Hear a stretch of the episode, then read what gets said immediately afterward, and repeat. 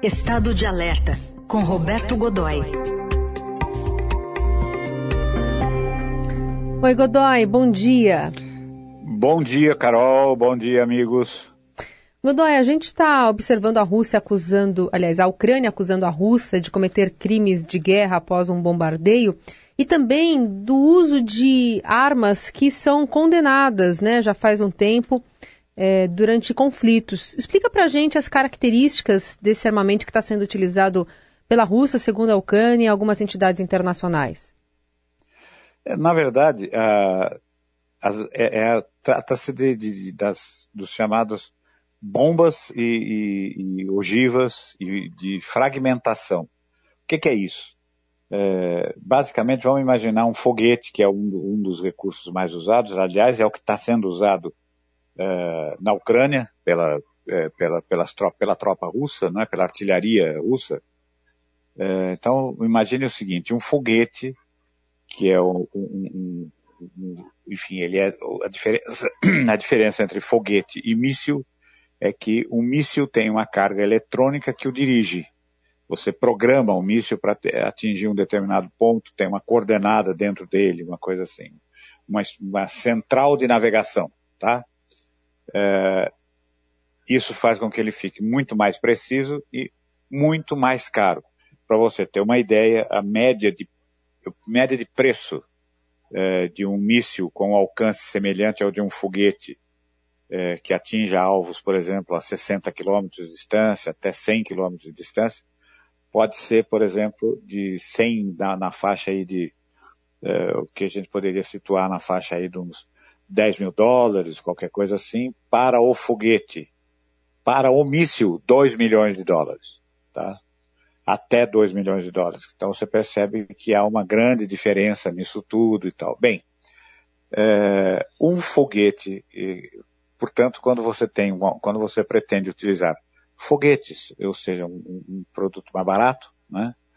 É, ele tem que ser, ele é lançado em grande quantidade, porque ele não tem a mesma precisão. Então você, para atingir um determinado alvo, precisa disparar muitos deles.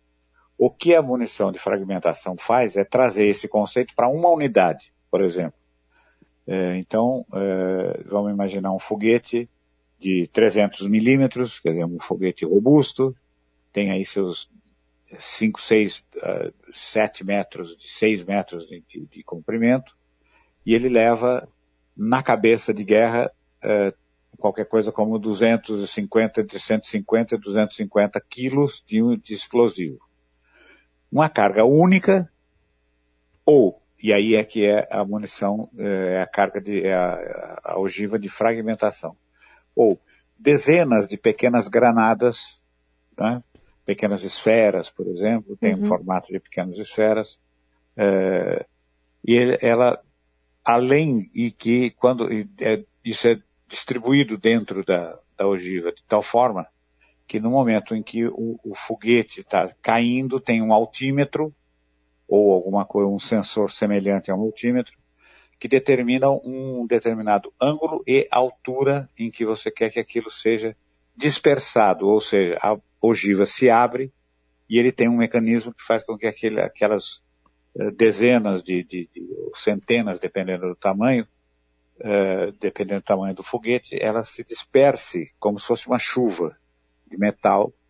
Além da explosão, o que acontece? Além da explosão, essa chuva de metal, que cada uma dessas granadas explode independentemente uma da outra, produzindo uma chuva de fragmentos uhum. metálicos sobre, por exemplo, uma formação de tropa, ou pode ser uma carga capaz de atingir é, construções, edificações, multiplicando o efeito, multiplicando terrivelmente o efeito dessa explosão. Você, nos filmes de nos vídeos de demonstração, você é, geralmente são feitos sobre áreas de areia, na área, na, campos de prova, campos de demonstração, campos de teste, é, onde há ou no deserto ou, na, ou no litoral, aquela coisa que é exatamente para que o efeito seja visto.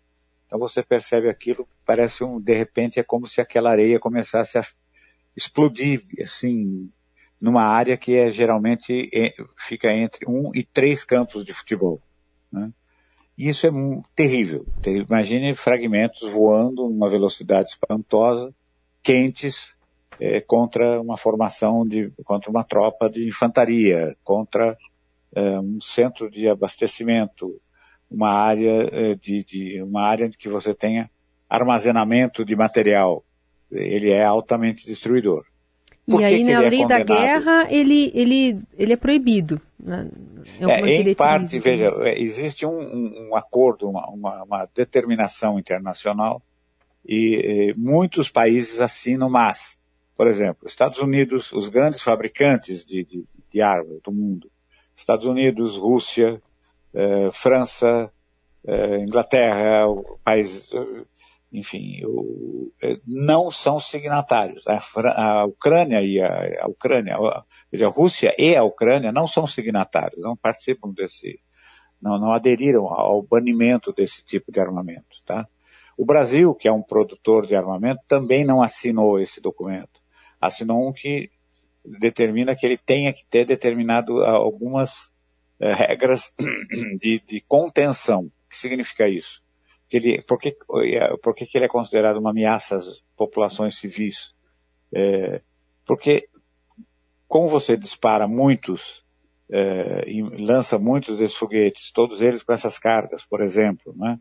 todos eles com essas cargas múltiplas, é, muitas dessas granadas, que são chamadas granadetes, muitas dessas granadas não explodem, ficam no chão, e elas se transformam numa espécie de mina terrestre. E aí tem alguém passando por ali, ela explode. Né? Dizer, e isso na África, por exemplo, no Sudão, é, no Sudão do Sul, a, essa munição é muito utilizada pela Arábia Saudita no conflito com o Sudão do Sul. É muito grande o número de mutilados, pessoas mutiladas, às vezes não totalmente, mas que ferimentos graves, crianças que pegam e brincam, brincam aquilo é atraente, uma peça de metal, aquilo, de repente aquilo explode.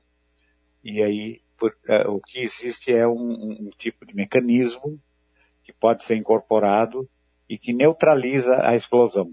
ou seja, ou explode quando, no primeiro momento ou não explode mais. Há dúvidas sobre se isso funciona totalmente também, né? por isso continua sendo banido e provavelmente num dado momento será banido por todo mundo, mas ainda não é. E no, no, no, caso da Rússia, ela tem, por exemplo, são foguetes que ela pode equipar, ela pode equipar toda a família de foguetes de saturação, como são chamados, esses que são lançados, são exatamente para saturar uma área, né? Ela pode usar essa carga ou uma carga única, quer dizer, um, você manda uma carga de explosivo, uma só, ela vai explodir naquele lugar e acabou, né? é, ou essa carga múltipla, essa, essa coisa fragmentada ou capaz de fragmentação, e ela, uh, desde os seus menores foguetes, que tem aí 45 milímetros, são foguetes para alcançar no máximo uh, 4 entre 4 e 9 quilômetros, até foguetes muito grandes, como esses 300, 330 milímetros, que podem cobrir, uh, podem atuar na faixa de 90 a 100 quilômetros. Né?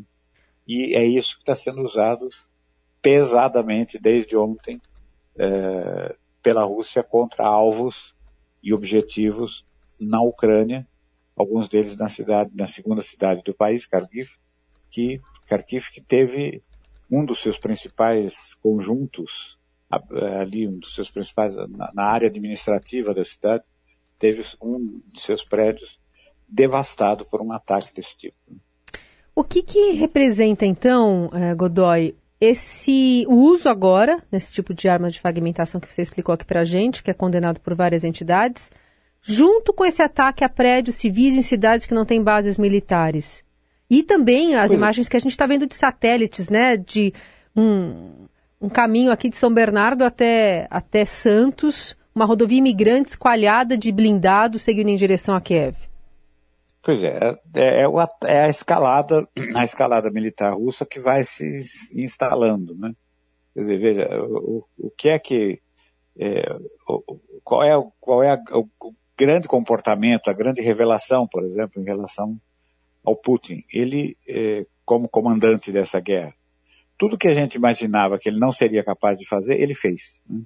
Ele não seria capaz, não, não, não vai, vamos lá para trás, para a origem desse conflito todo, que é a invasão da, a tomada da Península da Crimeia, por exemplo. Não, ele não vai tomar, tomou. Né?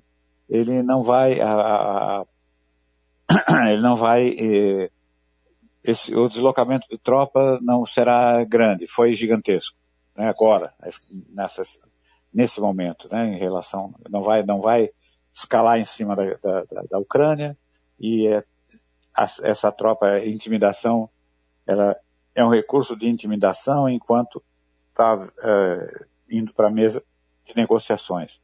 É, não é, é uma tropa efetiva.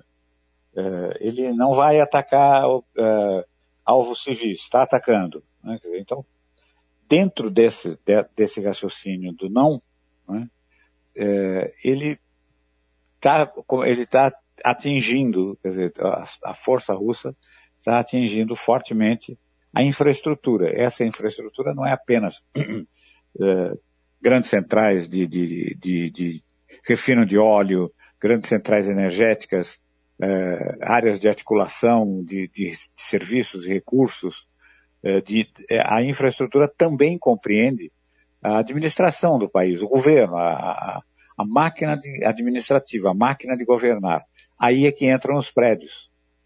Então, veja, ele tratou de deixar claro, atingindo prédios que, na verdade, é, já estavam vazios por causa da ameaça da guerra, por causa do momento de conflito em que os prédios foram esvaziados, porque não está tendo, as repartições não estão funcionando, essa coisa, mas ele está atingindo os prédios. Então você, a essa altura já tem, e com todo o efeito colateral, né, Carol, que a gente sabe, que são as vítimas civis. Você vê crianças, é, pessoas que estão tentando se retirar, pessoas que estão apenas naquele momento no lugar errado, na hora errada, no lugar errado, que acabam é, se transformando naquilo que é um eufemismo é, idiota, que é chamar a vítima civil de um efeito colateral negativo. É muito mais do que isso. Cada uma dessas pessoas é um indivíduo com uma história de vida, com uma perda que se dá em relação, no mínimo, a uma família, mas muito mais do que isso, geralmente, né? E o que a gente está tá vendo é uma escalada muito ruim em relação a isso. E não podemos nos esquecer, Carol, não falamos disso, né?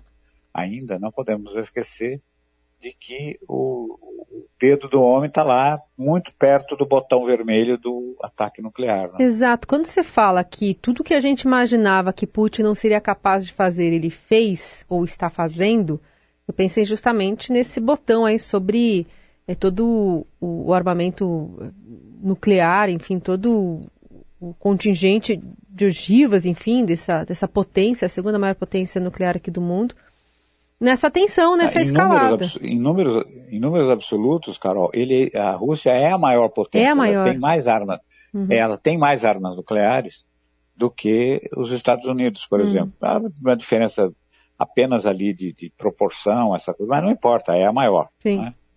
É, e aí você tem o, outra coisa que era o não, né, e que ele fez, que foi quando ele começou a modernizar o arsenal, o arsenal nuclear. É, primeira interpretação feita pelo Ocidente é de que era um recurso da um recurso de propaganda política, Exato. de consolidação da sua própria, da imagem interna, de que de, de atendimento a uma promessa é, de campanha da, de, desde a primeira campanha lá no início dos anos 2000, ele assumiu em 2000 pela primeira vez, né, é, de restabelecimento da força e da capacidade militar, essa coisa. Não, não era mais, era muito mais do que isso, como a gente viu, ele modernizou toda, todo o arsenal nuclear, tem mísseis que são os primeiros mísseis planetários, ou seja, você pode é, fazer com que eles atinjam qualquer ponto do planeta a partir do, de um lançamento eles têm um alcance aí na faixa, eles têm um alcance e, e, é no mínimo 17 mil quilômetros, que seria metade da, cerca de metade da, da, da, volta ao planeta, mas eles,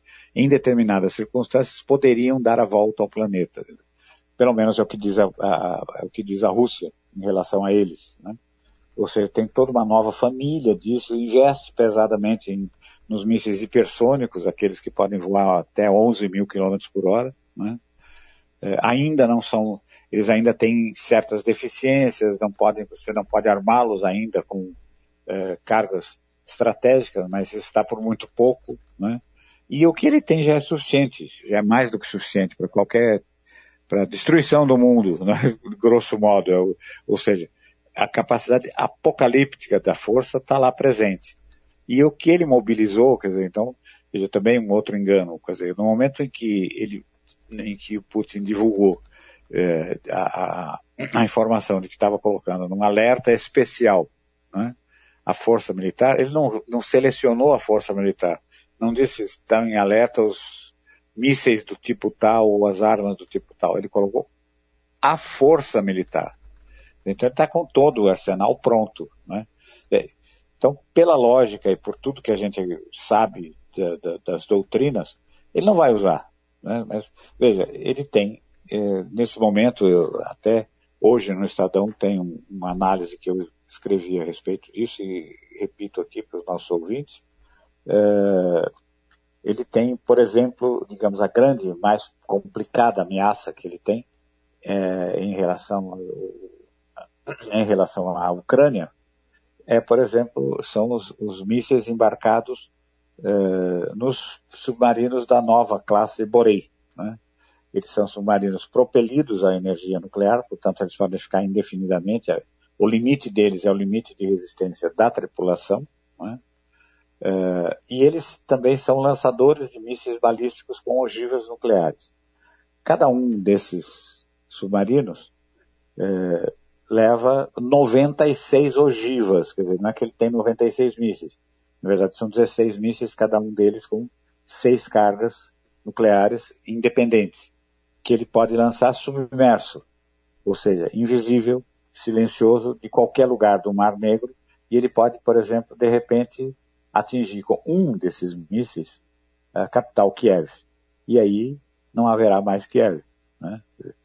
Tudo bem, haverá depois uma enorme retaliação, provavelmente até um envolvimento nuclear, ou seja, é o fim do mundo mesmo, né? Quer dizer, pelo menos da ordem do mundo como conhecemos, é, da maneira como ele está ordenado hoje, é, é, é, o início do fim. Né? Então, você, é, é, ele tem essa capacidade ao alcance do, de, de um toque de botão. Bom, queria, para terminar, Godoy, que você é, colocasse aqui para a gente os próximos passos possíveis. A gente está observando aqui nas agências internacionais a fala do ministro das Relações Exteriores da Rússia, Sergei Lavrov, dizendo que a filosofia arrogante do Ocidente tende a acabar. É, a gente vai ter uma manifestação também, claro, da União Europeia sobre isso e, e do outro lado da história. Mas a partir de, dessa não crença né, do uso do armamento nuclear, pelo menos por enquanto, que você traz para a gente, mas de um, um cruzamento ali de, de, uma, de uma barreira né, de uso de, de armas banidas, de alvos civis, como prédios do governo de Kharkiv, o que, que a gente pode esperar para as próximas horas e talvez nessa reunião ali que possa ocorrer entre os dois países de novo em Belarus? Ontem, ontem foi fixado, ontem foi fixada uma pauta é, de princípios, né, para é, um, pelo menos um controle do conflito. É, não se tem conhecimento muito claro ainda do que foi do que foi dito ali, é uma questão nebulosa, tem muita especulação em cima do que foi discutido, mas aparentemente é um impasse, porque o que a, o, o que a Rússia pretende é exatamente o que a Ucrânia não quer ceder e, ou seja, que é o, um, o que a Ucrânia pretende é, colocar na mesa é um cessar-fogo imediato, é, uma negociação de tomada de posições, né?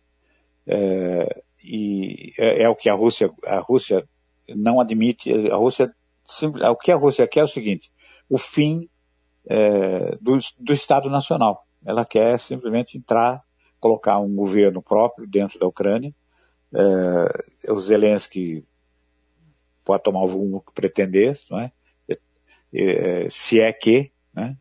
É, é e, é, é, ou seja, não, a previsão de, uma, de um cessar-fogo, uma retirada de tropas, está contrariada por esse comboio que você, a qual você se referiu, que tem mais de 60 quilômetros de comprimento, né? a extensão dele já passa de 60 quilômetros, e ele é inteirinho feito por equipamento altamente ofensivo, tanques, artilharia pesada, lançadores de foguetes e mísseis, é, sistemas de defesa antiaéreo, ou seja, prevendo que ele, é, o ataque, ataque da aviação ucraniana reforçada por esse equipamento que vai receber, ou está recebendo, ou já recebeu, é? É, e aí fica, ontem havia uma discussão sobre como esse equipamento seria entregue. Não vai ser entregue. Sempre, os pilotos ucranianos vão buscar esses aviões em algum lugar. É? O que levanta uma outra dúvida. Eles estão preparados para isso? Estão treinados? Não é um avião pilotar, ou seja, operar um avião de caça não é simplesmente pilotar, tirar ele do chão, fazer com que ele voe. É? Dizer, hoje em dia ele é um sistema de armas extremamente complexo que exige muito tempo de preparação do piloto. Quer dizer, esses pilotos estão preparados para isso, hum. ou seja, é, são equipamentos que a Ucrânia não tem. É, alguns deles têm, mas a configuração é diferente. Então tem muitas interrogações aí no meio. Mas vamos partir do princípio de que eventualmente possam ser utilizados.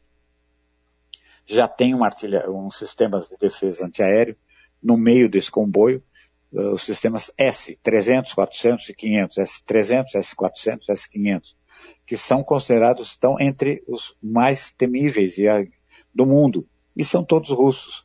Uh, uh, em, algum, em, algum, em determinados cenários de conflitos regionais, houve um desequilíbrio a partir do momento em que eles foram incorporados por um dos lados, comprados e incorporados por um dos lados em conflito.